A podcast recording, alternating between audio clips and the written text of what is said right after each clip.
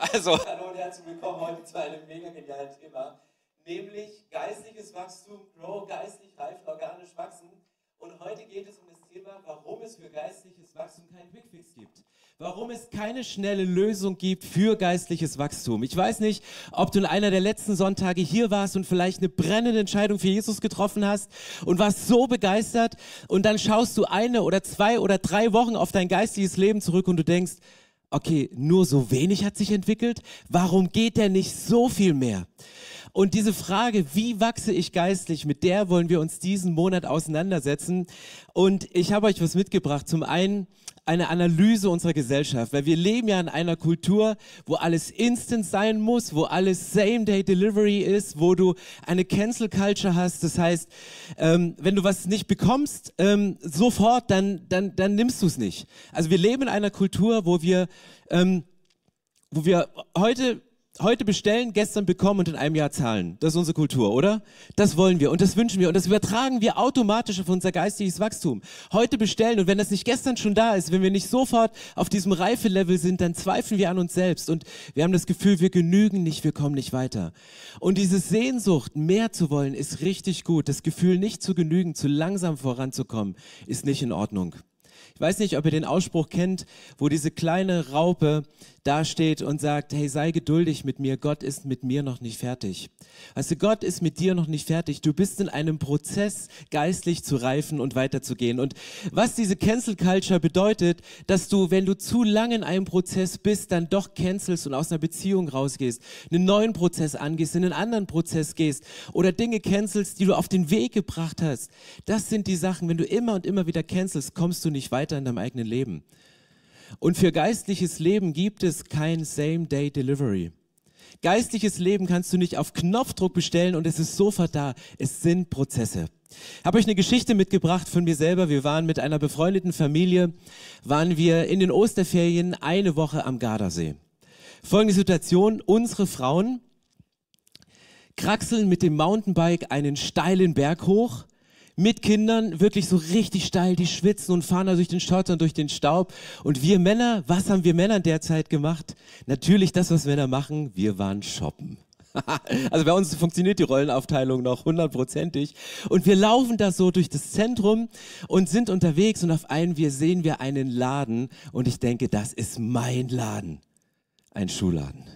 Und wir gehen da rein, Paradies für Männer, ein Schuhladen und dann sehe ich diese Schuhe Diese Schuhe sehe ich. Und jetzt brauche ich euer Votum. Soll man diese Schuhe kaufen oder cancelt man? Wenn ihr zu Hause seid, schreibt mal ganz kurz in die Kommentare ein Ja oder einen Daumen hoch für unbedingt kaufen diese Schuhe oder einen Daumen runter und cancel für nicht kaufen. Was denkt ihr? Diese Schuhe, Stefan, soll ich sie kaufen? Hätte ich sie nicht kaufen sollen. Was denkt ihr? Kaufen ja? Hand hoch. Nicht kaufen? Oh, danke. Ich habe sie nicht gekauft. Ich habe sie nicht gekauft. Und wisst ihr warum? Ey, der Reiz war so groß, diese Schuhe zu kaufen, weil ich dachte, da fällt man auf. Die kannst du auf einer Bühne tragen. Wir sind bald auf der ICF Conference. Da gibt's dann immer so Schuhmodels. Die, nein, Quatsch. Ähm, und ich hätte den Platz Nummer eins abgeschossen. Und dann kam mir ein Gedanke in den Sinn, den mir vor kurzem mal jemand gesagt hat. Er sagte, wir leben in einer Kultur, wo wir ganz oft Dinge brauchen, äh, Dinge kaufen, die wir gar nicht brauchen, um Leute zu beeindrucken, die wir nicht mögen. Und wir kaufen sie mit der Option, sie, ich kann sie ja zurückbringen. Und das können wir. In Deutschland kannst du alles zurückbringen. Und dieser Freund sagte mir, Stefan, wenn du ein Problem hast und zu Spontankäufen neigst, dann kauf nicht sofort mit der Option, sie den nächsten Tag zurückzubringen, sondern ähm, fahr nach Hause und überlege am nächsten Tag, ob du die Sachen immer noch brauchst und fahr dann nochmal hin, weil auch das ist eine Option. Also nicht kaufen mit der Option zurückzubringen, sondern nicht kaufen mit der Option, sie später zu holen.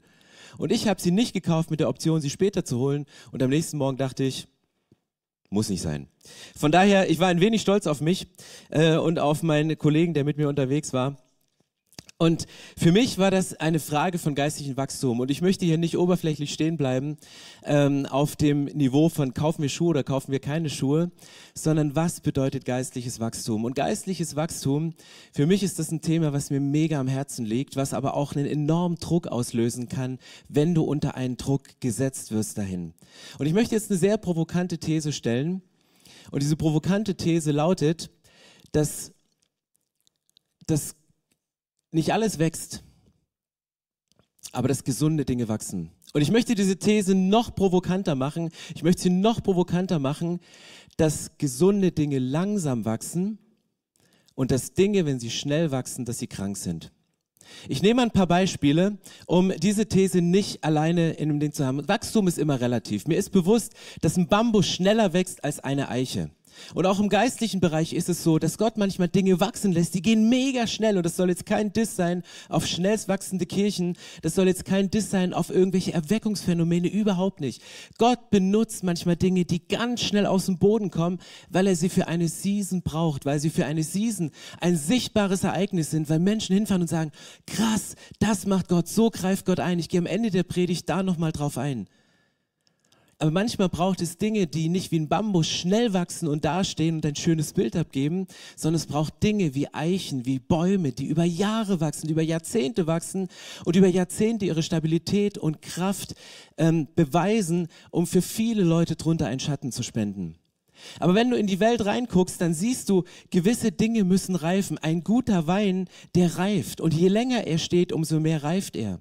Wenn du eine Pflanze pflanzt, wie hier vorne unsere super schön gezüchteten Pflanzen, die wir vor, vor drei Jahren mit kleinen Keimlingen, die wir sanft in den Boden gesteckt haben, die wir begossen haben, wie sie so langsam aufgehen.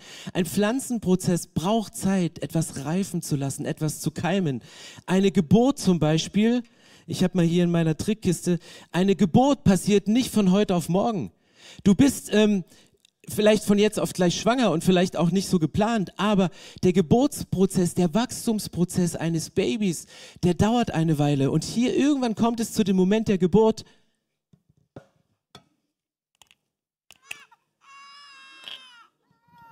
Oh. Hat blaue Augen. Und Rückbildung, warte. So, alles gut. Ja, schön wär's, wenn's so schnell geht, oder? Mit den ganzen Sachen, Baby kommt auf die Welt und alles ist in Ordnung, aber da sitzt dann irgendwann dieses kleine und, und so ein bisschen Bauch, der liegt hier noch. Ähm, und du hast all diese Sachen, hey, Prozesse, die gesund sind, die brauchen manchmal Zeit zu wachsen. Und wenn wir dann in die Welt reingucken, Gestern hat meine Frau im Garten was gemacht und irgendwann sagte sie als Pastorin, jetzt haltet euch fest, ich hasse Unkraut. Und das hat sie aus so einer tiefen Überzeugung gesagt, weil es Jahr für Jahr immer dasselbe ist, diesen Unkraut rausziehen. Und wenn du reinguckst, Dinge, die schnell wachsen, Tumore, Krebs, Dinge, die schnell wachsen, sind nicht immer gesund. Und deswegen ist das für mich eine ganz, ganz, ganz, ganz wichtige Sache. Nicht alles, was wächst, ist gesund, aber alles, was gesund ist, wächst. Und wir sollten uns als Kirche und für unser eigenes persönliches Leben nicht auf Wachstum konzentrieren. Wir sollten nicht irgendwie pushen und irgendwelche Programme machen. Du kannst durch Programme kein geistliches Wachstum pushen, sondern nur indem du dich der Atmosphäre aussetzt, in der Gott wirken kann. Das kann eine Atmosphäre von Freunden sein, eine Atmosphäre von Gemeinde. Wenn du ein gesundes Umfeld schaffst, dann passiert Wachstum automatisch aber du kannst nichts pushen. Ich kenne Pushy Preacher, die werden lauter und die hauen rein und die schimpfen und die schreien. Es gibt Pushy Worship Leiter, es gibt Pushy Kleingruppler, es gibt so viele Pushy, Pushy, Pushy Leute und manchmal ist es gut. In gewissen Prozessen aber wir dürfen auch Geduld mit uns selber haben, um geistlich zu wachsen, wenn diese Sehnsucht voran ist. Und wir haben am Dienstag, haben wir uns gefragt, was haben wir in dieser Kirche für Menschen? Sind es Menschen, die eher so ein bisschen geistlich lazy sind, die mal so einen Tritt in den Hintern bräuchten? Oder sind es Menschen, die eine Sehnsucht haben und geistlich wachsen wollen? Und wir sind zu dem Schluss gekommen, dass der größte Teil der Menschen, so von unserer Einschätzung, sie wollen geistlich wachsen und sie wünschen sich, an die Hand genommen zu werden und zu sagen, hey, wie kommen wir denn dahin, ein gesundes geistliches Wachstum zu haben? Und deswegen nehme ich euch gerne mit rein heute in ein paar Sachen. Und zwar ist das erste eine Vers aus Lukas 4, Vers 16, schaffe ein geistliches Umfeld. Da steht, so kam Jesus nach Nazareth, wo er aufgewachsen war. Am Sabbat ging er, wie er es gewohnt war, in die Synagoge. Er stand auf, um aus der Schrift zu lesen. Was macht Jesus? Jesus geht in die Stadt Nazareth. Das ist seine Heimat. Das kam ihm bekannt vor. Er kannte wahrscheinlich jede Ecke, jede Mauer. Er wusste wahrscheinlich, wie er hingeht.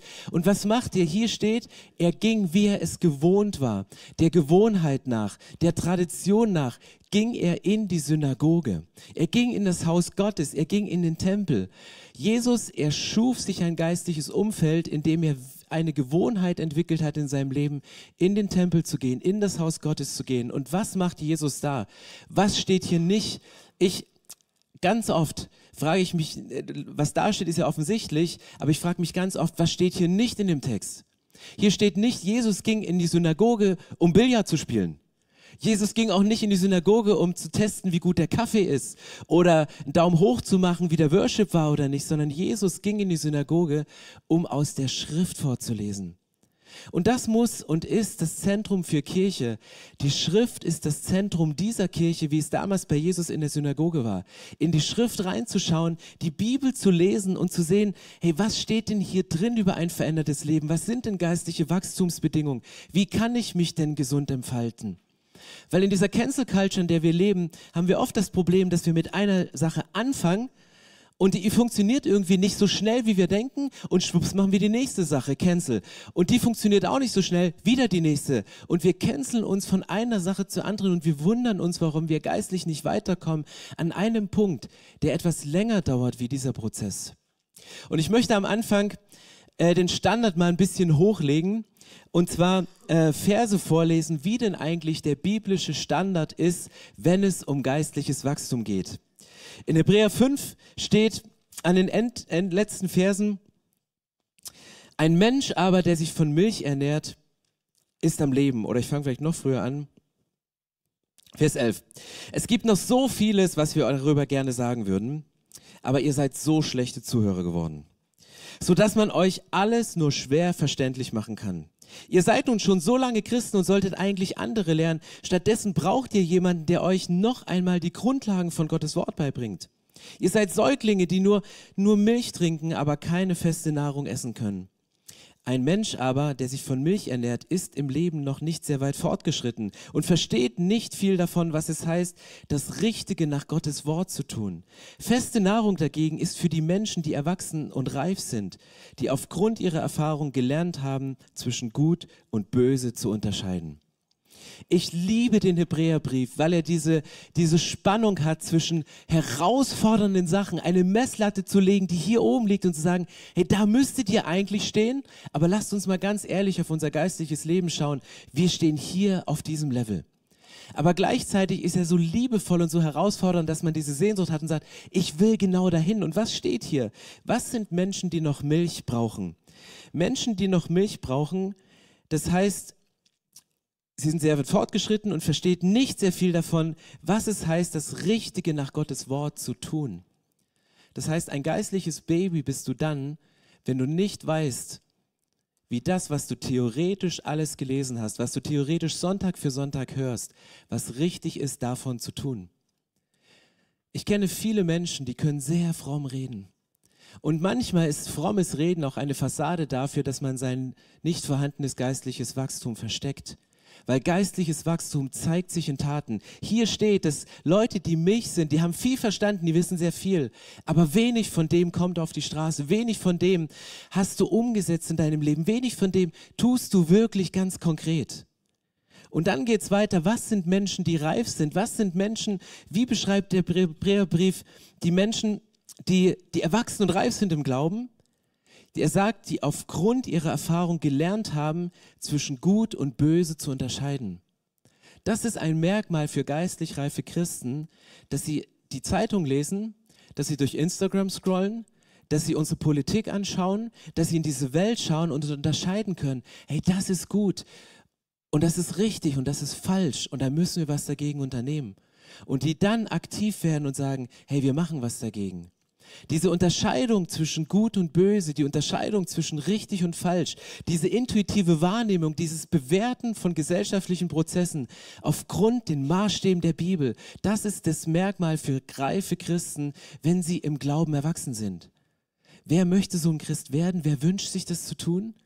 Wir brauchen geistliche Antennen. Heute Morgen habe ich im Fahrradspiegel meine Antenne hier oben gesehen und Gayane von der Rücksitzbank, die wir mitnehmen, die jetzt in der Kinderkirche ist, sagte, alles in Ordnung mit deiner Frisur. Habe ich gesagt, nee, es geht nicht um meine Frisur, das ist meine Antenne zu Gott. Und ich wünsche mir mehr solche Antennen zu Gott, dass ich in Momenten, wo ich konfrontiert werde mit Themen, die herausfordernd sind für unsere Gesellschaft, dass ich bei diesen Themen weiß, was gut und richtig ist und was ich in Folge davon tun kann. Und das ist das, was der Hebräerbrief mit geistlicher Reife sagt. Christen, die nicht nur Dinge wissen, sondern die Dinge, die sie wissen, bewerten können in einer biblischen Grundlage und dann diese Dinge ändern und ganz praktisch tun. Und dann geht er weiter und dann spricht er über Themen. Äh, Kapitel 6. Lasst uns deshalb aufhören, ständig über die Grundaussagen der Lehre von Christus diese zu wiederholen. Wir wollen viel mehr weitergehen und im Verständnis reifer werden. Wir müssen doch euch nicht immer wieder neu erklären, was wichtig ist, dass wir von allen bösen Taten umkehren und an Gott glauben. Ihr braucht keine weitere Unterweisung, die über die Taufe, die Handauflegung, die Auferstehung von Toten und das ewige Gericht. Wenn Gott es so will, schreiten wir weiter voran. Der nimmt hier in Kapitel 6, schreibt dieser Schreiber auf und sagt, das sind alles Babythemen. Das sind alles Themen, über die müssen wir gar nicht reden. Das ist Milch im Glauben.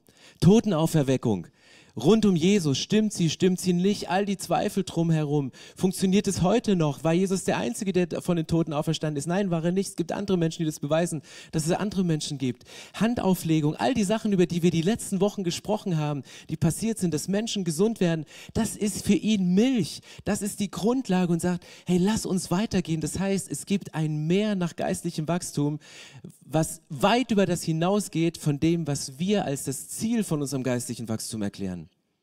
Habt ihr Lust auf so einen Prozess? Habt ihr Lust, diesen Prozess mitzugehen als gesamte Kirche, als Individuum? Jemand zu werden, der sagt, ich möchte nicht nur ein, ein, ein Früchtchen sein im, im Reich Gottes. Komm, hier ein bisschen Vitamine. Ähm, bitteschön das tut gut. Ich möchte nicht so ein Früchtchen sein, was auf dem Platz sitzt, sondern ich möchte reifen, ich möchte gären und ich, ich wünsche mir, dass aus mir etwas kommt, was seine Wirkung entfaltet im Leben von anderen Menschen. Come on. Okay, wie funktioniert jetzt geistliches Reichtum? Wie geschieht geistliches Wachstum? Und ich möchte euch das deutlich machen an dem Beispiel von gutem Wein. Ich gehe mal rein in Johannes 15. Alex wird nächste Woche noch über ein Gleichnis in Jesaja 5 predigen, wo es auch um einen Weinberg geht. Deswegen heute schon mal zum Geschmack machen, nächste Woche noch mal zum Vertiefen. In Johannes 15 unter der Frage, wie geschieht geistliches Wachstum, steht, ich bin der wahre Weinstock und mein Vater ist der Weinbauer. Jede Rebe an mir, die nicht Frucht trägt, schneidet er ab. Eine Rebe aber, die Frucht trägt, schneidet er zurück. So reinigt er sie, damit sie noch mehr Frucht bringt. Bleibt in mir und ich werde in euch bleiben. Eine Rebe kann nicht aus sich selbst heraus Frucht bringen, sie muss am Weinstock bleiben. Genauso wenig könnt ihr Frucht hervorbringen, wenn ihr nicht in mir bleibt. Ich bin der Weinstock, ihr seid die Reben. Wenn jemand in mir bleibt und ich in ihm bleibe, trägt er reiche Frucht. Ohne mich könnt ihr nichts tun. Es gibt Statistiken, dass Menschen, die in Weinregionen leben, glücklicher sind als andere Menschen können wir nicht äh, beurteilen, es sei denn, du kommst aus Süddeutschland und hast das mal erlebt. Ähm, aber hier steht, dass ein Weinstock Reben bringt und an diesen Reben hängen Früchte, es hängen Trauben und dann gibt es verschiedene Arten und Weisen, wie mit diesen Trauben umgehen kann. Eine Rebe, die keine Frucht bringt, die wird weggenommen, steht hier. Und es gibt zwei verschiedene Auslegungen und dann noch ganz, ganz viele verschiedene Schattierungen drumherum. Es gibt die eine Auslegung von ernstzunehmenden Bibelauslegern, die sagen, die nimmt er weg, bedeutet, ganz ehrlich, wenn du keine Frucht bringst, dann gibt es auch keinen Grund mehr auf der Erde zu bleiben, dann wirst du weggenommen. Wenn du keine Frucht bringst, dann kannst du auch weggenommen werden, weil es ist das Ziel von uns, Frucht zu bringen. Das Ziel von uns Christen ist, Frucht zu produzieren. Nicht aus uns selbst heraus steht alles in diesem Test, aber das Ziel ist, Frucht zu bringen. Und das ist die eine Auslegung. Wer keine Frucht bringt, wird weggenommen, wird aus dem Dienst herausgenommen, wird vielleicht von dieser Erde weggenommen. Krasse Auslegung, wenn du diesen Text in diese Richtung auslegst, aber es ist völlig legitim. Die zweite Auslegung, die man nimmt, wegheben, könnte man auch als, als aufheben, Airo, als aufheben übersetzen. Das heißt, wenn ein Weingärtner sieht, da ist eine Rebe, die keine Frucht bringt, dass er hingeht und sich hinkniet und sie aufhebt aus dem Dreck, damit sie wieder Frucht bringen kann. Vielleicht gab es dirty Moments in deinem Leben, wo du durch verschiedene Umstände in den Dreck gepresst worden bist und du brauchst den Weingärtner, der liebevoll zu dir kommt, um dich wieder aufzuheben, um dich zu reinigen, damit du Frucht bringst und noch mehr Frucht bringst. Und das steht hier in diesem Text. Hier ist die Rede von Frucht, es ist die Rede von mehr Frucht und es ist die Rede von viel Frucht. Und jetzt für uns Berliner, die mit dem Thema ähm, Weinanbau vielleicht nicht ganz so viel zu tun haben wie andere Menschen in Weinbauregionen, wie geht es? Du nimmst so einen Weinstock, pflanzt ihn ein und im nächsten Jahr verkaufst du deinen Wein. Denkst du, Puppe, funktioniert nicht. Die ersten drei Jahre bringt ein Weinstock überhaupt keine Frucht. Die ersten drei Jahre ist nichts dran. Da kannst du dran ziehen an den Pflanzen, da kannst du hingehen, du kannst düngen, du kannst Dinge machen, gewisse Dinge musst du tun, aber die bringen in den ersten drei Jahren, bringen sie keine Frucht. Da passiert nichts an Frucht.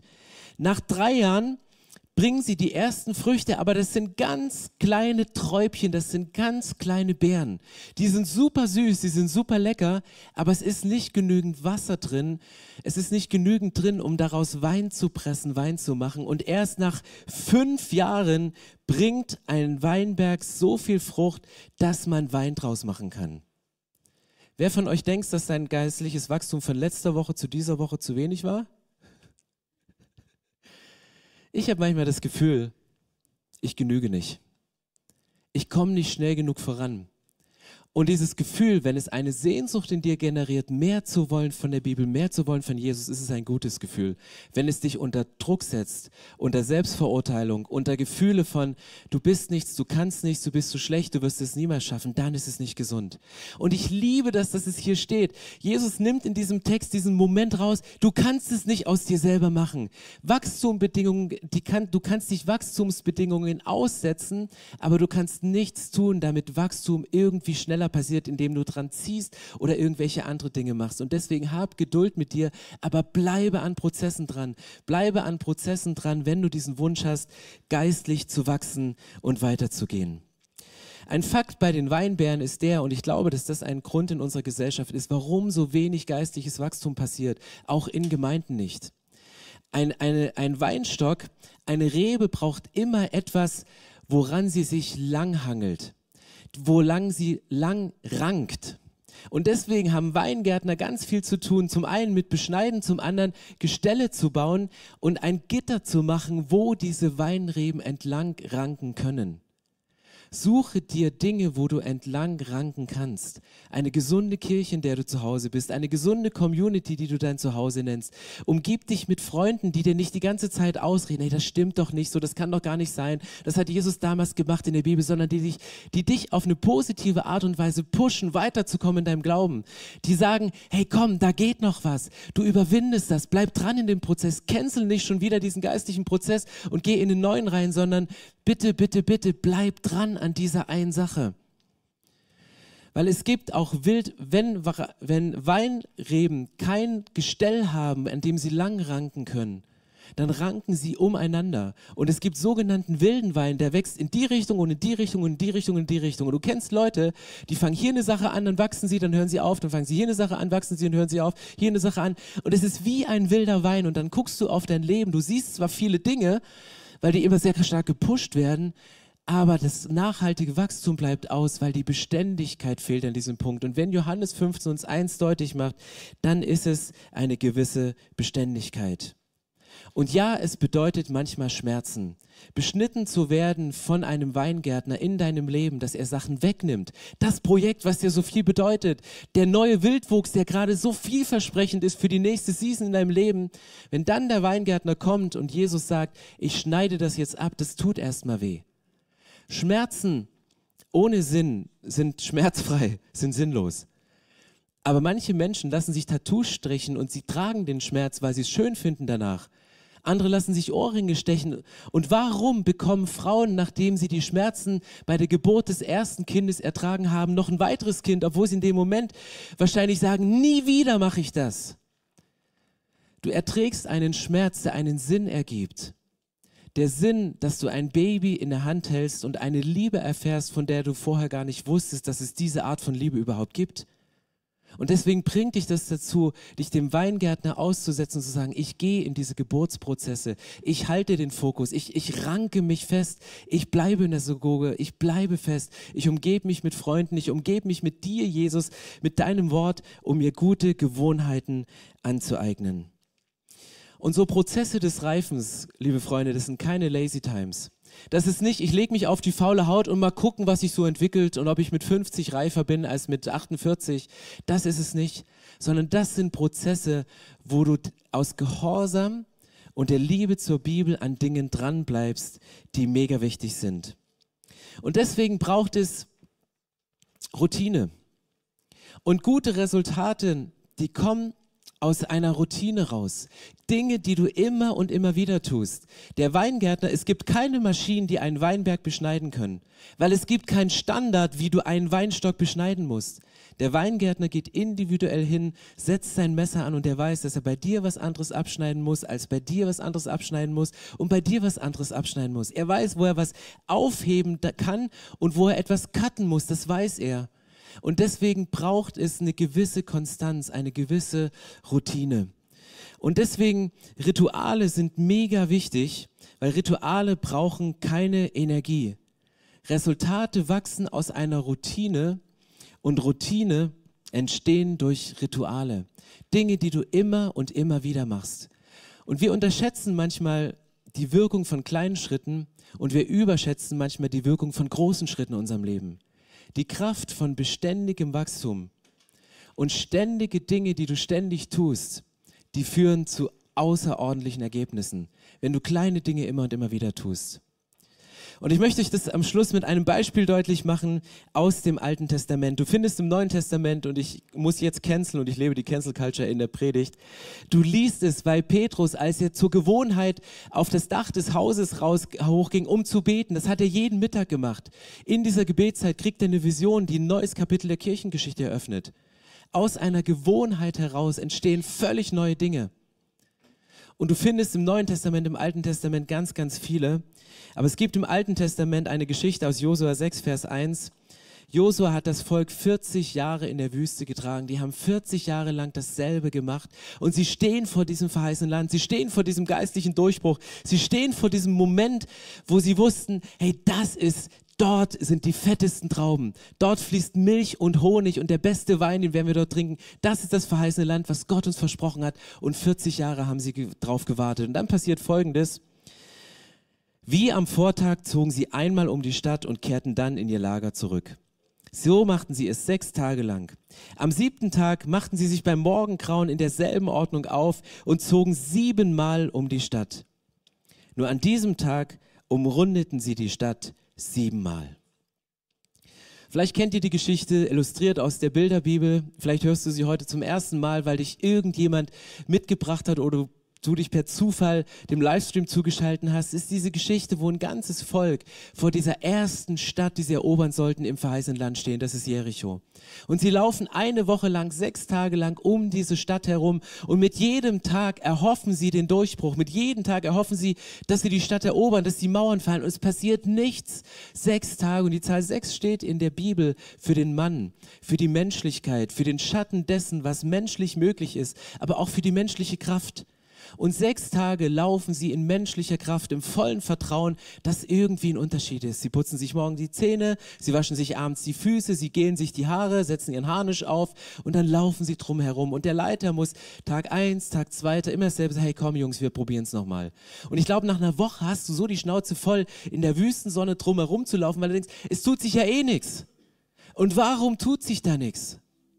Und dann kommt das göttliche Momentum rein und es geht weiter. Was passiert am Tag sieben, wo sie siebenmal mehr als sonst um diese Stadt laufen? Da bliesen die Priester noch einmal in die Hörner und das Volk begann in einem gewaltigen Kriegsgeschrei. In diesem Moment brach die ganze Mauer in sich zusammen.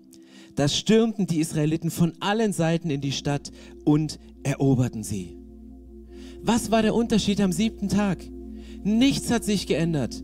Die sind dieselbe Runde gelaufen, die haben sich dieselben Schuhe angezogen, die haben denselben Harnisch aufgesetzt, die haben denselben Mann, der vor ihnen lief, gerochen, sie haben denselben Mann, der hinter ihnen lief und der sie immer versucht hat zu pushen, laufen ein bisschen schneller, ein bisschen voranzubringen. Es hat sich nichts geändert an der Art und Weise, was sie machen. Sie haben die Routine, die für sie fast zu einem Ritual geworden ist in dieser Zeit, die, die sie zu diesem sensationellen Umbruch führt, sind sie gelaufen und gelaufen. Aber sie haben es im Gehorsam Gott gegenüber gemacht, weil Gott gesagt hat, ihr habt es jetzt sechs Tage lang gemacht, aus eigener Kraft, aus menschlicher Kraft.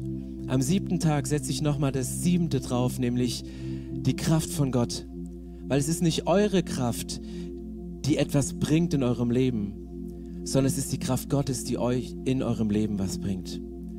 Und ja, es braucht diesen Moment von stetigem Wachstum. Und wenn du diesen Druck hast, mehr geistig wachsen zu wollen oder vielleicht Druck verspürst, mehr geistig wachsen zu müssen, dann sei geduldig mit dir. Gott ist mit dir noch nicht fertig. Dinge dürfen reifen. Es braucht Zeit für geistliches Wachstum, wenn es gesund wachsen soll. Push nichts ungesund in eine Richtung, weil dann kommen Geschwüre und Dinge, die nicht gesund sind für deine Entwicklung.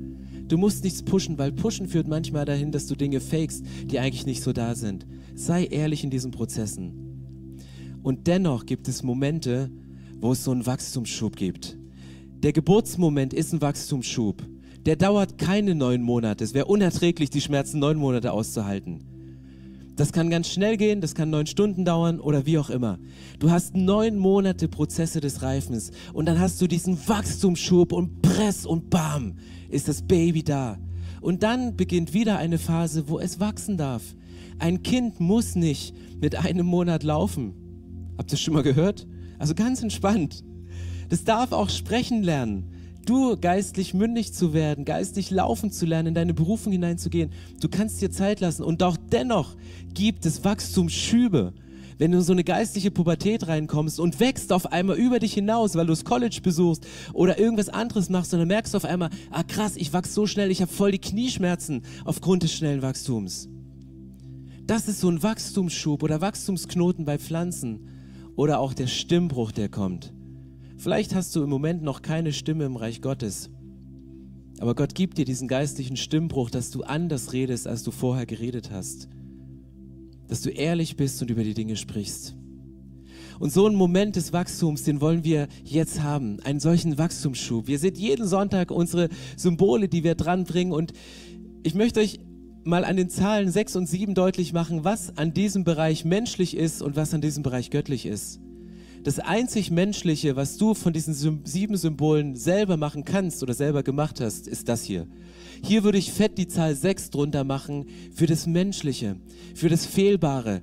Die Momente, wo wir etwas zu, versuchen zu faken und dann sind wir Pharisäer und wir pushen und es ist Lüge, das ist scheinheilig. Wir müssen gar nicht die Hand heben und sagen, hey, du wächst zu wenig geistlich, du wächst zu wenig geistig und da bist du noch nicht, sondern wo stehe ich denn eigentlich? Wo muss ich nicht Lügen der Politiker anprangern, sondern wo ist es Heuchelei von mir selbst, wo ich genauso lüge, nur auf eine andere Art und Weise. Und das ist das Symbol hier, wo wir sagen, das ist das menschliche Symbol, die Nummer 6. Du biegst falsch ab. Die Bibel nennt es Sünde, die Bibel nennt es Zielverfehlung. Hier würde ich eine dicke 7 dran schreiben, weil die Liebe, mit der du geliebt bist, ist eine göttliche Liebe. Und manchmal findest du dich selber ja nicht liebenswert und Gott sagt, hey, interessiert mich überhaupt nicht, wie sehr du dich liebenswert findest. Ich liebe dich über alles. Deswegen steht hier eine fette 7 dran. Dann kommt die menschliche 6 und du denkst so, Mann, alles Mist. Und dann kommt wieder eine göttliche 7, weil ans Kreuz gehen kannst du nicht und ans Kreuz gehen musst du auch nicht. Das hat Jesus für dich gemacht. Er ist ans Kreuz gegangen als Gott und hat alle Menschlichkeit, die hier drin war, überwunden und hat sie aus diesem Leben weggenommen. Und deswegen steht hier eine fette 7, hier eine fette 7 und hier eine fette 7. Und dieses göttliche 3 mal 7 ist das Versprechen auf eine Ewigkeit bei ihm. Und ich möchte dich heute herausfordern, in den Runden, die du gerade gelaufen bist, in deinen Jericho-Momenten, in den Wachstumsprozessen, wo du denkst, hey Alter, was hänge ich hier denn einfach rum? Ich will doch auch mal eine gute Flasche Wein werden. Ich möchte doch auch mal meine Wirkung entfalten, damit andere etwas davon spüren. Ich will hier nicht nur, nur rumbaumeln als Früchtchen in dieser Welt. Vielleicht gibt es für dich heute einen Wachstumsschub. Vielleicht war dieser Wachstumsschub schon in der Predigt drin, wo Gott dir einen Impuls gegeben hat und gesagt, okay, ich werde Dinge aus deinem Leben zurückschneiden. Nicht du cancelst Dinge, sondern ich schneide Dinge zurück. Und vielleicht ist es schmerzhaft wie in dem Moment der Geburt, im Moment. Aber es wird was Gutes drauf wachsen, weil du wirst gereinigt und Dinge werden weggenommen, die dich langfristig daran hindern, die Frucht zu bringen, die Gott vorgestellt hat. Und vielleicht ist für dich heute so ein Moment, wo die Hefe zugesetzt wird in deinem Wein, weil du schon fortgeschritten bist und da gärt schon irgendwas. Da ist schon irgendwas in dir drin und dann kommt dieser Moment der Hefe und bam, merkst du auf einmal, es tut sich etwas in mir. Nimm diesen Moment ernst. Aber mach diesen Moment fest in deinem Prozess des geistlichen Wachstums als einen solchen Wachstumsschub, wo du sagst, okay, heute entscheide ich mich nochmal, die sieben der Liebe von Gott anzunehmen. Das Menschliche von meiner Schuld abzugeben das Kreuz von Jesus als etwas Göttliches in meinem Leben zu implementieren und von einer Perspektive der Ewigkeit zu leben. Herr, lasst uns aufstehen und ich möchte beten. Und wenn du sagst, hey, dieses Gebet ist ein Gebet für mich, ich möchte mich heute nochmal ganz neu, wie es in Johannes 15 steht, an den Weinstock andocken. Wenn Jesus sagt, getrennt von mir könnt ihr nichts tun, ihr könnt nur aus der Verbindung mit mir heraus Dinge tun dann ist jetzt die Chance, wieder mit ihm in eine Verbindung reinzugehen. Dann habt ihr jetzt die Chance, diese Verbindung wieder herzustellen und Dinge wieder in Ordnung zu bringen. Hey, lasst uns die Augen schließen und ich möchte beten. Und wenn du sagst, hey, heute ist für mich der Moment, dann kannst du deine Hand heben, um Jesus dieses Signal zu geben. Du kannst aber auch deine Hände vor dich ausstrecken und deine Hände öffnen, weil du sagst, ich möchte das empfangen, was du für mich vorgesehen hast. Weil Jesus, ich möchte Frucht nicht herauspressen, sondern ich möchte die Frucht bringen, die du dir wünschst in meinem Leben. Himmlischer Vater, ich danke dir für die Frauen und Männer, die diese Sehnsucht in sich haben, geistlich wachsen zu wollen. Du kennst die Prozesse, in denen wir anstehen, die Herausforderungen, mit denen wir zu kämpfen haben, die Runden, die wir täglich drehen im Alltag und wo wir zweifeln, wo wir gewiss zweifeln und sagen, das bringt doch nichts. Hör auf zu labern vom verheißenen Land. Hör auf zu labern von Eroberung, von neuen Städten, von etwas. Ich laufe doch nur. Dir möchte ich sagen, stoppe nicht bei Nummer 6. Stoppe nicht bei Runde 6. Bleib nicht stehen da, wo du bist, sondern geh den siebten Tag sieben Runden. Lauf nicht aus deiner eigenen Kraft, sondern zapf die Kraft Gottes an und lauf aus der Kraft Gottes. Und Jesus, das möchten wir jetzt tun. Wir nehmen diese große Sieben, diese Liebe von dir, das Herz nehmen wir an als eine erneuerte Liebe für unser Leben, die sich in Form von Selbstannahme und die sich in Form von einem Selbstbewusstsein auszeigt, dass wir deine Kinder sind und wissen, zu wem du uns gemacht hast. Wir geben dir unsere Menschlichkeit. Wir geben dir unsere menschlichen Vorstellungen, unser menschliches Versagen. Wir legen alles vor deine Füße ans Kreuz wo wir dachten, aus eigener Kraft in eine Richtung zu gehen, die doch nicht die richtige Richtung war. Und Jesus, wir docken uns heute durch das Kreuz wieder bei dir an. Und wir hängen uns an den Weinstock, wir hängen an deine Lippen, wir, wir hängen an deinem Buch, wir umgeben uns in einem Umfeld, wo wir geistlich wachsen können, wo wir geistliche Prinzipien leben und lernen können, damit wir aus einer Ewigkeitsperspektive leben können.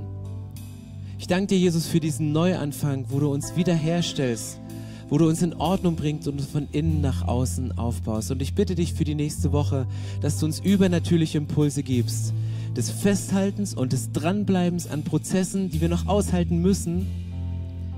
Und genauso mit diesen Wachstumsmomenten, wo es diese Schübe gibt, wo wir merken, okay, jetzt gehen wir durch, durch diese geistliche Geburt, durch, durch die, diese Knieschmerzen aufgrund des Wachstumsprozesses, durch diesen Stimmbruch, dass wir, so wie es im Hebräerbrief steht, zu Frauen und Männern werden, die geistlich reif sind und mündig werden und dann, wenn sie gut und böse unterscheiden können, ihre Stimme aufmachen und sagen, in die Richtung gehen wir und das lassen wir. Ich danke dir, Jesus, dass du heute hier bist und dass wir jetzt in einen Prozess gehen können, wo du weiter an uns arbeitest und wo wir aus der Verbindung mit dir heraus leben können. In deinem heiligen Namen bete ich das, Jesus. Amen. Schön, dass du dich von zu Hause oder unterwegs dazugeschaltet hast, um eine unserer Predigten zu hören. Wir haben dafür gebetet, dass dein Glaube gestärkt wird, dass du neue Hoffnung bekommst und dass deine Liebe erneuert wird. Und wenn das passiert ist durch diese Predigt, dann abonnier doch den Kanal, teile ihn mit deinen Freunden und werde Teil dieser Kirche. Und wenn du sagst, darüber hinaus möchte ich diese Kirche gerne im Gebet und finanziell unterstützen, dann teilst du mit uns einen Traum. Und wir haben einen Traum, dass diese Botschaft von Gottes Liebe und von dem Glauben an ihn nicht nur hier in Berlin bleibt, sondern über die Grenzen der Stadt, über die Grenzen des Landes weit hinausgeht. Dann machst du das mit deinem Gebet, mit deiner Spende möglich. Vielen, vielen Dank, dass du Teil dieser Kirche bist und lass uns gemeinsam kooperieren, um das Reich Gottes hier in Deutschland zu bauen.